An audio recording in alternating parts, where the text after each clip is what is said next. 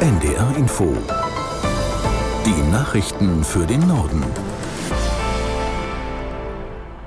Um 19 Uhr mit Martin Wilhelmi. Bundesaußenministerin Baerbock wird morgen nach Israel reisen. Sie will die deutsche Unterstützung für das Land bekräftigen. Aus Tel Aviv Jan-Christoph Kitzler. Zwei Aufklärungsdrohnen stellt Deutschland bereits zur Verfügung. Israel hat zudem um Munition für Kriegsschiffe gebeten, um Schutzwesten und Blutkonserven. Derweil bombardiert Israel weiter Ziele im Gazastreifen. Dort sind inzwischen mehr als 1400 Menschen gestorben, darunter fast 700 Frauen und Minderjährige.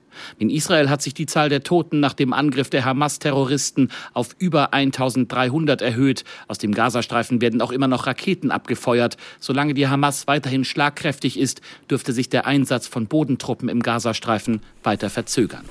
Die Lufthansa hat mehrere hundert Bundesbürger aus Israel ausgeflogen.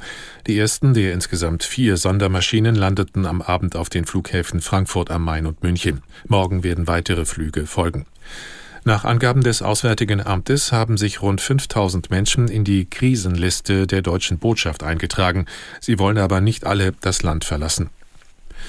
Bundesumweltministerin Lemke will schnellere Abschüsse einzelner Wölfe in Deutschland ermöglichen.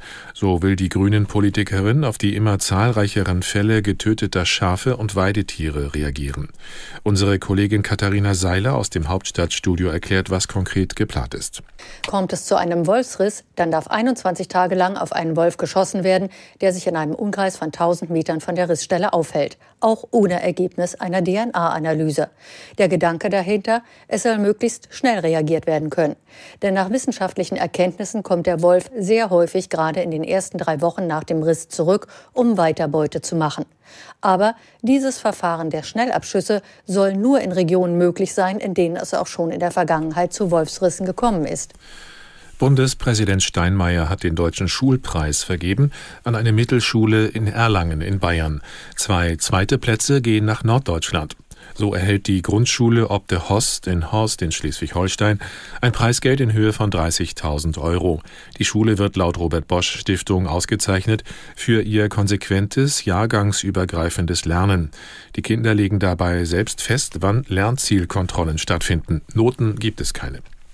Ebenfalls einen zweiten Schulpreis bekommt die berufliche Schule ITECH in Hamburg-Wilhelmsburg. Die Jury war unter anderem angetan von einer dualen Fachinformatiker-Ausbildung an der Schule. Das waren die Nachrichten.